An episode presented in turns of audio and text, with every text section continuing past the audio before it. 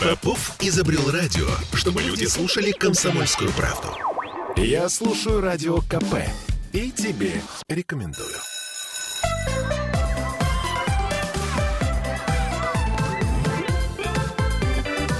Родительский вопрос. 11.03 в Петербурге. Вновь возвращаемся в петербургскую студию радио «Комсомольская правда».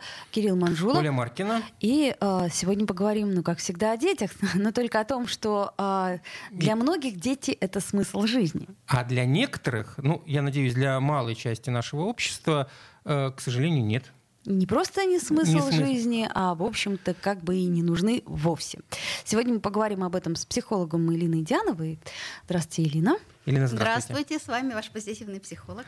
Итак, ну, принято у нас называть child-free. Да, child-free, но это такое общее понятие. То есть э, э, люди, которые отказываются от деторождения. Да, Они говорят, что мы не хотим. Ну, ты знаешь, мне, мне кажется, что еще до того, как э, в нашей, нашем лексиконе появился этот англицизм, э, было достаточное количество людей, ну, какое-то количество людей, так это будем говорить, которые ну, вполне осознанно говорили, что они хотят прожить эту жизнь, не э, себя повторяя, не, не, не, не, То есть они не, вполне не, себе самодостаточны. Да, и не да. нужны им вот такие, эти вот... Такие люди были во все времена. Но их было все-таки меньше. И, э, так сказать, свою позицию они высказывали э, менее активно. Поэтому у нас сегодня к вам вопрос. Как вы э, воспринимаете child-free? Э, почему это происходит, по вашему мнению? И э, мы в прямом эфире 655-5005. Это если вы хотите нам позвонить. Либо пишите 8 931 398 92 92. Это э, цифры WhatsApp. Да, и также у нас есть есть трансляция ВКонтакте, можете писать под трансляцией. Итак, дети — это смысл жизни вообще вот э, в глобальном таком моменте, аспекте? А, вообще само явление, оно в переводе да, означает как бы свободное от детей, то есть не хочу детей. А, детей обычно не хочет тот, кто вступает с ними в конкуренцию. В конкуренцию с ребенком вступает тот же ребенок. А, понятно. То есть травма нарцисса, которая проросла очень активно и очень тяжелая. Ну, к а, примеру. Э, в основе лежат все равно, да, психологические травмы все-таки. Вот это те, кто действительно выбирает для себя такой путь э, на всю жизнь. Но это явление, оно преувеличено и все-таки не является такой же глобальной опасностью для общества. Оно в основном свойственно людям, которым от э, там, 20 35 лет, вот так вот. Те, кто так и не решаются завести ребенка к 40 годам, да, вот э, людей, процент этих людей это 6% всего. То есть это не так много. И в основном все-таки влияют э, в основе лежат наши культурные ценности, наши вот семейные ценности. То есть явление возникло в 60-х, 70-х годах э, на Западе, а к нам оно пришло только в 2000-х годах. Как раз, э, когда для наших родителей дети стали смыслом жизни.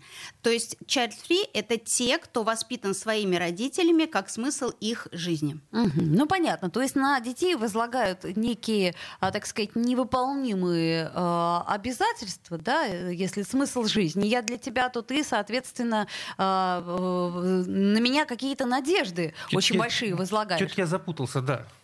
Нет, нет, не, немножечко не так. Э, в семье э, воспитывается ребенок, э, вокруг, который является центром. Где-то центричная семья. Да, да, да. Угу. Центром этой вселенной, центром этой семьи. И он привык получать, а, привык наслаждаться, угу. и он не. Не хочет... Во-первых, он не в состоянии брать ответственность за кого-то другого и не хочет ее брать, и хочет вообще посвятить свою жизнь себе и никого как бы туда не включая. Ну, вот теперь логика понятна. Это получается, что ты был центром, и ты хочешь оставаться этим центром, что вполне логично, поскольку ну, приятно, когда все внимание исключительно на тебе.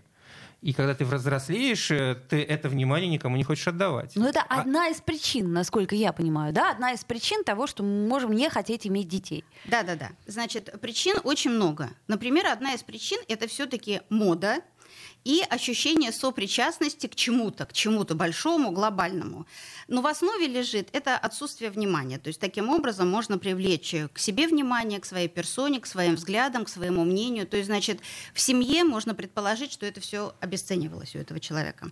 Следующий момент – это ну, кто-то называет это словом эмансипация, кто-то, значит, э, комфортом, э, потребности в комфорте. Это когда в нашем обществе все-таки деньги имеют колоссальное значение. И если я хочу сделать карьеру и понимаю, что вот-вот-вот-вот я уже на пике и сейчас добьюсь всего, то дети это, конечно, будет помеха к этому. Следующий момент – это тяжелое детство, назовем это так. Это те паттерны, которые были в семье. Например, э, не, ребенок не получил заботы соответствующей. Соответственно, вырастая, он не знает, как заботиться о других, да, и это и не входит вот в контекст его каких-то жизненных установок. Может быть, мама всегда говорила, ты мне так тяжело досталась, такие у меня тяжелые роды. Тогда, во-первых, будет э, много страха, э, и страх боли, страх э, ожидания чего-то очень плохого, связанным с беременностью, с родами. Вот, и будет ощущение, что я не могу ребенку дать, я не могу его сделать счастливым, потому что я в своем детстве не знаю, что такое счастье, не знала. Угу. Э, отзеркаливание собственной боли. Это когда э, я хочу бессознательно наказать родителей. То есть, если я единственный ребенок в семье, на меня возложено продолжение рода, я бессознательно перекрываю этот портал и с ощущением, что вот так вам и надо. Вот вы теперь понимаете, что значит не иметь то, что хочется. Это называется «уйду без шапки в ночь холодную». Вот, проблемы в репродуктивной сфере. Все-таки сейчас это, несмотря на то, что медицина как раз зашла далеко вперед, да, э, человеку стыдно признаваться в этом. И когда он просто не может иметь детей по каким-то причинам, ему проще сказать, что «а, я их и не хочу иметь». А, Тогда, ну, значит, ну, вопросов угу. Ну, это понятно. не это, возникает. Это хотя бы э, какие-то там страх, предположим, который лежит в основе, это мне понятно, почему. Потом, предположим, медицинские проблемы, тут вообще вопросов нет. Как это обосновывается, неважно. А когда это происходит сознательно и э, добровольно, э, ну, вот с точки зрения меня, не потому что там это мода, не потому что, а потому что я так хочу, я так решил. Но еще очень важный такой факт – это как неприя... непринятие себя. То есть вот назвали да, термин нарцисс, нарциссический. Это я никому не показываю, но на самом деле я ощущаю внутреннюю пустоту. А тогда мне нечем делиться. Вот. И я тоже боюсь этого факта. Э, также мы в прошлый раз говорили, это ранний опыт родительства, когда я либо там старший брат, сестра. Наигрался либо на меня это возложено, например, отец был алкоголик, и мне приходилось заботиться о маме. То есть, да, тоже тогда я это, значит, не а буду. А теперь я поживу для себя. Наконец-таки. Я просто, я все слушаю и думаю, но ведь есть некие инстинкты, которые заложены природой, Богом в человеке. Это же как надо их уметь э, купировать в себе, чтобы вот когда мы, э, это все-таки причина, как бы все равно у каждого в основе какая-то психологическая травма, и осознание ее для многих очень страшно. Э, признание того, что ты просто не можешь, не не хочешь, а не можешь, это тоже, ну, не каждый может себе в этом признаться, да, если еще и без помощи психолога. Э, есть такое понятие, как э, психологическое бесплодие. На самом деле, и с этим сталкивается сейчас очень много специалистов, и гинекологов, и репродуктологов. Это есть внутренний страх бессознательный, который даже не осознается, не ощущается, не анализируется человеком. И туда входит очень много составляющих, но они все базируются на страхе.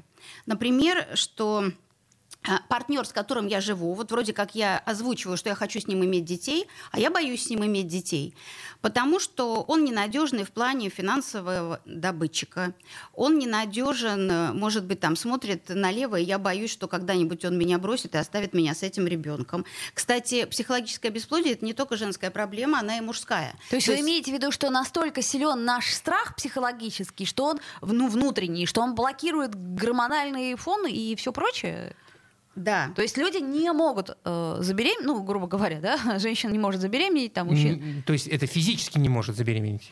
Психологически я ставлю блоки, угу. а блоки формируют то, что у меня э, физиологические изменения в организме. Псих, у меня меняется, то, что называется. Да, гормональный фон. Кстати, очень часто, да, это именно те люди, которые привыкли психосоматически э, реагировать. То есть у них проблема, он сразу болеет. Угу. Скорее всего, угу. это будет человек вот такой м, структуры психики. Угу. Такой а вот интересно, я э, наблюдала за несколькими своими знакомыми, и это правда, ну, это в, какой, в какую-то уже для меня внутреннюю сложилась систему, что, ну, не могли по какой-то причине люди завести детей, и они берут ребенка из детского дома.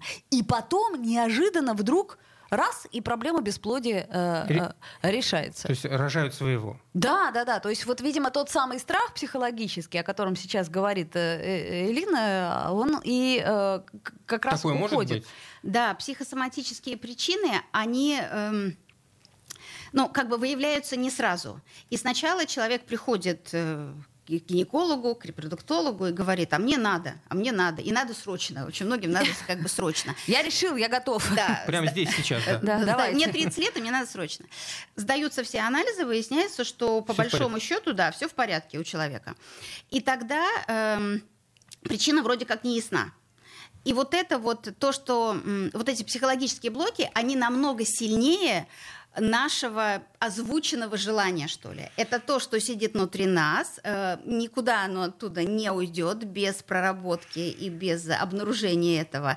И мы вроде как считаем, что у нас все хорошо, а на самом деле, а почему-то не получается. Понятно. То есть надо быть с собой-то тоже честнее. Вот нам пишут тут э, разные э, комментарии. Ну вот Алевтина пишет. Мне кажется, что люди сейчас не умеют воспитывать детей нормально. Лучше уж э, не рожать и не портить психику ребенка. Хороший комментарий. Это еще нам пишет Игорь. О бессмысленности жизни вы не задумывались? Мы, собственно говоря, и все время задумываемся. И, э, ну, как смысл дети, например, ну, для кого-то же действительно, для кого-то карьера, для кого-то дети. Давайте а... сделаем паузу все-таки небольшую. А после нее продолжим. А, две минуты. Родительский вопрос. Я слушаю радио КП, потому что здесь самые осведомленные эксперты. И тебе рекомендую.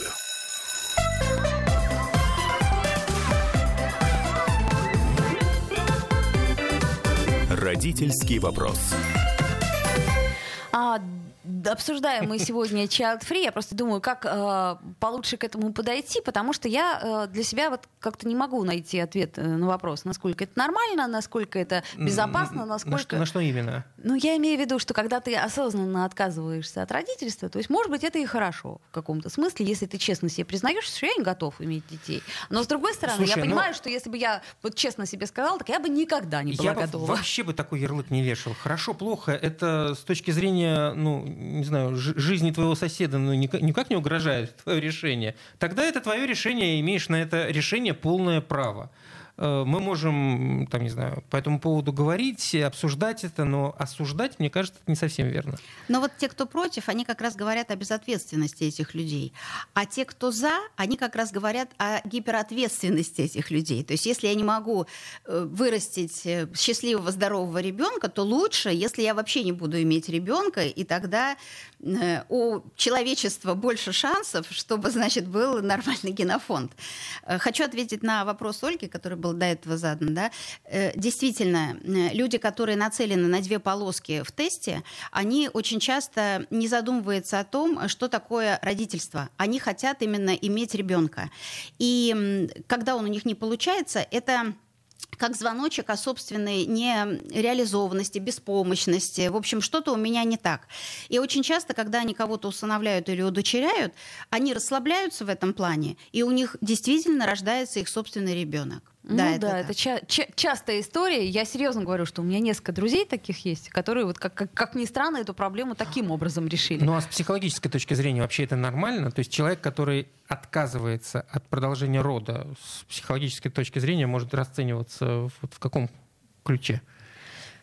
А, как я уже сказала, это все равно взрослый ребенок. Вот. Угу. Эм, все-таки родительство это что-то такое свойственное зрелой личности. То есть это не зрелая личность. Да, но в современных реалиях э, зрелая личность у нас приблизительно годам к 40. И а, это не точно. И это не точно, да. А у женщины вроде как есть еще физиологический возраст. И я вот, например, с удивлением для себя узнала, что мы все надеемся на репродуктивную медицину, но оказывается даже ЭКО если женщина первого ребенка решает э, сделать там в 40 лет и дальше, то, скорее всего, ее клетки уже для, на это не способны. И будет э, клетка-донор. Это значит, что в родившемся, ей самой, в родившем... В, не, в ней. В ней ребенке, да, зародившемся, нет ничего от нее. То есть в, э, в информации генофонда нет ничего от этой женщины. Понятно. Ну вот э, нам пишет Егор. Дочери уже 30, а она говорит, что еще рано рожать. Разве это нормально? А, а часики-то тикают. Вот, собственно, не хотелось бы, по крайней Разве мере... это нормально? Навязывать э, тикающие часики. Вот когда э, давлеют все окружающие говорят, а уже пора, а когда же, а вот я в твоем возрасте, а вот еще что-то, очень часто э, мы, защищаясь бессознательно, и как, как протесты, как защита, это будет вообще не хочу иметь. Ну, то есть вот отстаньте от отстаньте меня, от вот, вот меня, не да. буду, вот именно, да. А когда у меня собственные какие-то мотивы, все равно они для меня ну, как бы базовые, очень важно. То есть это финансовая сторона, это выбор партнера, на которого я могу надеяться, это предположение, какая-то должна быть фантазия о том, а как будет складываться моя жизнь, какая буду я, когда я буду мамой. И для мужчины это тоже очень важно. А каким я буду папой? Очень часто, например, если ребенок э, э, как это, родственники настаивают на свадьбе и сразу ребенок. Это, кстати, очень часто в восточных э, семьях с их менталитетом, что поженились, надо сразу рожать ребенка, или в твоей жене там что-то не в порядке. И вообще у вас семья как бы не, не, не очень того. Вот это вот эти вот все установки, они должны поддерживаться родителями. Есть такое, такая фраза психологическая, что дети рождаются в любви. То есть если партнеры друг друга любят, доверяют друг другу, скорее всего, а я думал, это, а я думал, это романтическая фраза, а не психологическая. А вот те дети, которые, дети, взрослые дети, которые боятся иметь детей, они как раз в этот период очень нуждаются в поддержке близких. И если мама, которая сейчас, например, 50 лет, да, а твоя дочери 30, вот э, к вашему вопросу, она не хочет иметь детей, значит, этой дочери нужно повышенное внимание и любви в 10 раз больше. У мамы есть шанс. А как вообще а, понять, что ты уже готов, что, что ты, хочешь, хочешь ребенка? Да, не, вот не да. то, что ты готов, а что ты хочешь. Вот что это, это не навязанное родителями, а, бабушками, это, дедушками, подругами, которые, как, а что это у вас, а вы как? Понять, это... что я голодный, в общем, не трудно. Иногда. да, да. Для этого надо внимательно прислушиваться к организму. Начинает бурлить там, да, вот. Еще кое-что понять тоже легко. А вот как понять, что ты хочешь ребенка? Ведь у многих же есть желание заботиться, ну, внутреннее. Купи там, котенка. Генетическое. Вот. И сейчас, мне кажется, прямо тенденция, когда это все замещается домашними животными, потому что есть нереализованная вот эта любовь и желание заботиться. Значит, есть страх. То есть, если ты заводишь котенка и относишься к нему как к ребенку, значит, на самом деле ты хочешь иметь детей, но у тебя очень много страхов. И сам ты с этими страхами не справляешься э, отсутствие желания это как бы, ну, вроде как причина, которая на поверхности. Но на самом деле это все глубже. Если мы привыкли быть в созависимых отношениях, и нам обязательно нужен кто-то, чтобы чувствовать свои возможности и силы, то мы, с одной стороны, боимся этих созависимых, и очень часто родительская семья не отпускает нас рожать детей. То есть если наши мама и папа относятся к нам как к детям в 30 лет, тогда я остаюсь ребенком. И именно бессознательно ими не отпускают иметь собственных детей. Ну или к э, внукам относятся, э, как сказать, как к части тебя, но не как к отдельному организму. Я вот это тоже заметила. Интересная ну, история. Сложно. Ну да, все непросто. Э, хорошо, э, вот Слушайте, нам пишут, э, вымираем, славяне, вымираем, значит, будут другие народы. Свято место просто не бывает. Но мы об этом, собственно, говорили во время паузы, что... Э... Ну, я все-таки надеюсь, что Обойдется, не, да? не вымираем, да. Ну, есть у меня такая слабая надежда, вдруг случится. Хорошо, но э, чем... Э, вот я, например, не готова иметь собаку. Вот я серьезно говорю. Это я, к чему вдруг я? Да, это я к чему? Именно к тому, что я понимаю, что я не справлюсь с дополнительной вот этой ответственностью, что вот я, если сейчас возьму на себя обязательство э, гулять каждое утро, я понимаю, что нет, как бы мне не хотелось иметь милого щеночка, я бы его не завела сейчас. Но при этом, когда у тебя появляется ребенок, ну, чаще всего это такая история, она все-таки ну, не, не всегда запланированная. Далеко не всегда. Да, то ты соверш... у тебя включаются совершенно другие механизмы механизмы. То есть у меня, например, не было там дикого, лютого желания иметь детей обязательно. Наоборот, я думала, ну как-то скорее нет, чем да. Вот. Но, э, но психология моя изменилась. Я сразу поняла, зачем это надо, и, как ни странно, поняла, что это вещь смыслообразующая. Может быть, я ошибаюсь, но для меня это так. Вот есть э, известный всеми Джордж Клуни, да, который был там сначала женоненавистником, потом child-free, потом каким-то агрессивным товарищем, относящимся к детям. Э, в 56, по-моему, вот, ну, если не путаю, э, у него родились э, дети. Повзрослел, дружище. Ну, 56 все-таки не Вот. поздно Он, еще. он ну, не может, он- 80. он может себе позволить, В принципе, да. Но поскольку человек там с чувством юмора, у него все в порядке, да, он теперь повторяет то, что он говорил своим друзьям, вот, которые над ним прикалываются, шутят.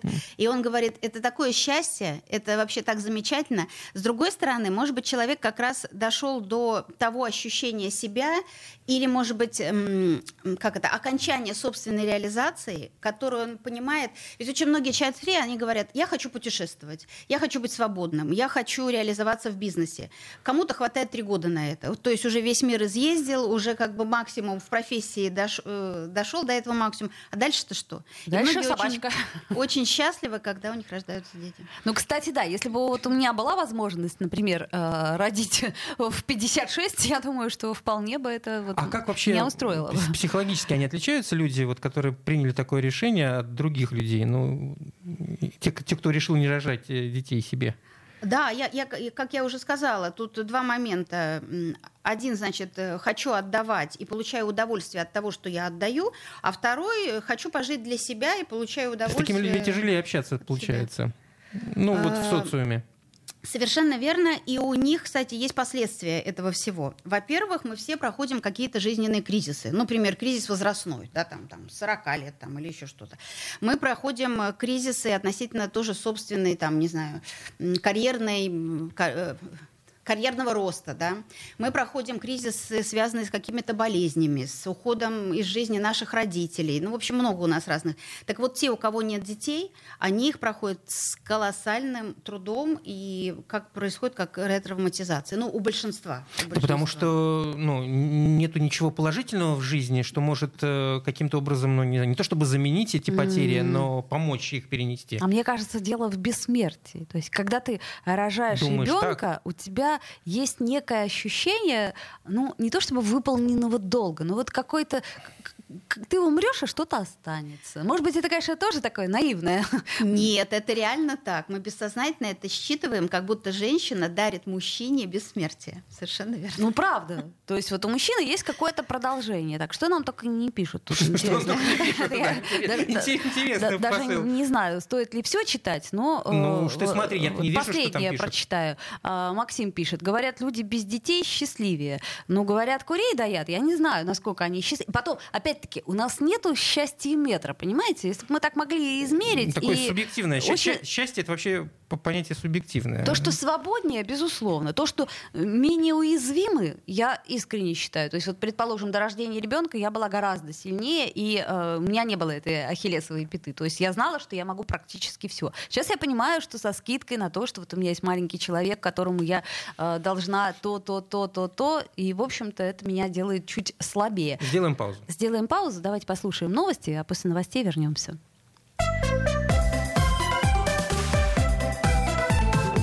Родительский вопрос. Попов изобрел радио, чтобы люди слушали комсомольскую правду.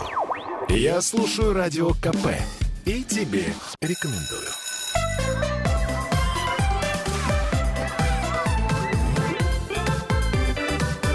Родительский вопрос. Вновь возвращаемся в эфир. Такая у нас сегодня э, острая тема, судя по комментариям. А, 10, а, 11.33 мы в прямом эфире. э, Кирилл Манжула Оля Маркина и э, психолог э, Елена Дианова. Мы продолжаем наш разговор по поводу child free и не child free. что этими людьми движет? Ну вот смотрите, насколько я знаю, в общем-то, я, я так понимаю, что это не наши исследования, но тем не менее есть два типа Не child наше, free. виду не российское? Не российское Мгм. исследование. А, Значит, смотрите, два типа выделяют. Это те, кто испытывают неприязнь к идее родительства и любым его проявлением, это беременность, процессу родов, грудному вскармливанию, маленьким детям, это вот это вот все вызывает просто отвращение. Вот. А, И второй тип это те, кого просто привлекает бездетный образ жизни. Они не испытывают никакого отвращения к детям, но не хотят на себя брать ответственность за их воспитание и образование, предпочитая жить более свободно, строить карьеру, путешествовать и самореализовываться в других сферах. Вот, честно говоря, ко второму типу у меня вообще нет никаких вопросов. Я прекрасно понимаю. Ну, Ну и в любом случае, как нам уже объяснили, это все равно какая-то психологическая проблема. У ну, этих людей случившееся, вылившееся вот, э, вот в такой результат. Ну и во, в первом случае это тоже явно психологическая проблема. А вот, да, вот меня больше интересует первый случай. Люди, которые действительно испытывают неприязнь к идее родительства и ко всем проявлениям э, как это, годовасиков и всего этого прочего. Мне тоже не нравится, но детей я люблю. Я к чему говорю? Почему это происходит? Вот почему может быть такой резкий э, негативный э, опыт по отношению к маленьким детям? А потому что и у них был резкий негативный опыт в их собственном детстве, в их собственном становлении. То есть вы имеете в виду, что кто-то к ним испытывал э, отвращение? Отвращение? Или вот я пытаюсь понять, как это? Нет, нет, нет. Это либо э, травма, значит, совсем раннего детства. Это когда у тебя не было родителя, ну, либо он фактически был, да, но там эмоционально его не было, например. Или было непринять, неприятие тебя родителям. Или, например, родился, ты родился не того пола, которого ждали и тогда, например, чтобы девочке родить ребенка или чтобы хотеть быть мамой, ей надо хотеть быть девочкой. Но вот на этом этапе что-то сломалось, вот, может быть, к ней, к ней относились как к мальчику или хотели, чтобы был мальчик. И тогда у нее как бы внутреннее собственное отторжение своего чего-то женского, материнского. Вот, э, вот этого этапа идентификации здоровой не произошло. Э, в ее судьбе, как бы вот. Эм, Еще может быть очень низкая самооценка, но тоже это как продукт э, воспитания в семье. У меня не получится, мне вот это страшно, все равно, значит, ничего не будет, у меня нет сил даже на себя, какой там еще ребенок, а вдруг меня бросят, потому что я некрасивая, а вдруг я, значит, фигуру испорчу после родов и точно никому не нужна. А вдруг... Но это, мне кажется, страх всех женщин. Вот после родов обязательно ты испортишь фигуру, и все, и твоя жизнь рухнет. А, вот, но... Э... Мне кажется, тут еще важно, кто с тобой рядом. Вот мы же да ну, не говорим сейчас о родовой депрессии, но по большому счету это когда ты была королева, пока ты носила ребенка, и тебе кажется, что будешь супер королева, когда ты его родишь. Он рождается, никто на тебя внимания не обращает, и у тебя ощущение, что все, никто не любит, ты как бы родила замену себя, и вообще зря ты это сделала, всю жизнь кончилась, значит, на этом. Вот. Это и же плюс тоже... еще тот героизм, который ты испытала. Девушка, я, просто, я просто тихо молчу ну, это правда, слушаю да. вас. Да. Э, ощущение это, что ты герой, что ты родила, а потом, собственно, только и начинается все весь этот ужас. Так вот, это же тоже, ну, как бы, не знаю, замена любви или отсутствие любви. То есть получается, что мужчина, папа переключается на ребенка, он для него становится важнее, чем его любимая женщина. Это хорошо, если папа переключается на ребенка, а когда мама рожает ребенка и переключается полностью на ребенка. Вот. Тут и начинается ревность со стороны папы. Тут уже который... даже просто не до ревности, тут просто подожди, ты смотришь подожди. на всю эту ситуацию и думаешь, мама род. Мы же с вами про это говорили. говорили Появляется говорили, да. третий тогда, когда между двумя что-то уже сломалось, как бы. Вот. Э, то есть все равно страх иметь ребенка это, ну, наверное, отсутствие любви. Что-то можно сделать? И как это можно сделать? А, во-первых, надо сначала понять, хочу ли я детей. То есть себе надо, себе или с помощью психолога, надо задать вопросы. А, какой или каким вы себя видите в роли там отца или матери? А, вы хотите себя продлить в новом человеке? Что вы можете дать этому новому человеку? О, ну если все эти вопросы а, себе задавать, так тогда ты точно не будешь рожать детей. Достаточно ли вы любите или сможете любить этого ребенка, чтобы ну, на протяжении большого времени ему, например, только отдавать? И доверяете ли вы нашему миру? Очень много же вот это от недоверия. Конечно, как... нет. То есть на все ваши вопросы я отвечу нет. А Но... А тут еще есть, смотрите, либо я полагаюсь только на себя, и это очень ну, страшно и ответственно, либо все-таки дети рождаются в паре. И я нахожу того человека, такого партнера, которому я могу доверять, который, я уверена в его любви ко мне, и тогда мы вместе становимся в два раза сильнее, и желания наши совпадают. Не знаю, мне в какой-то момент просто появилось желание, что я хочу ребенка, все, оно ну, просто, просто появилось. Вот угу. Дети, у которых нет детей, э, они же все равно чем-то должны компенсировать это. И у них возникает такое свойство, как гиперкомпенсация. Вот они там, например, трудоголики, или им надо, там, они построили один дом, надо, значит, 10 домов построить, или заработали 100 тысяч, надо миллион заработать. И вот эта постоянная гонка, это как раз для заполнения вот этой вот пустоты. И есть такие же случаи, когда, например, ну, я про женщину сейчас говорю, да, которая там в 30 лет, у нее хорошее образование, хорошая организация, надежная, где она работает, и к 40 она достигает как бы пика карьеры. И она говорит, ну все, теперь ЭКО, сейчас, значит, ребеночка сделаем, а настолько сильна вот эта привязанность вот к этому, к тому, что она своим трудом, там, умом, временем получила, что колоссальный страх все это потерять в одну секунду. И, скорее всего, они становятся child-free. Ну да, логично, логично. Просто... Вообще это явление опасно для общества? Вот если смотреть на наше общество, насколько это опасно? Э, вот если рассуждать по перспективе, да, и мы все время говорим как раз о компенсации там э, в других национальностях, потому что у них сильнее там культ семьи, сильнее вот эта вот преемственность. Там есть, кстати, помощь бабушек и дедушек, которой, ну, скорее всего, у нас э, меньше. В Очень многие степени, же бабушки да. просят, чтобы их по именам называли, даже не называя слово угу. бабушка. Ну там и на... вообще вопрос семьи несколько ино... иначе рассматривается. И на помощь нельзя рассчитывать ни старшего поколения, ни родственников, как бы нет, да.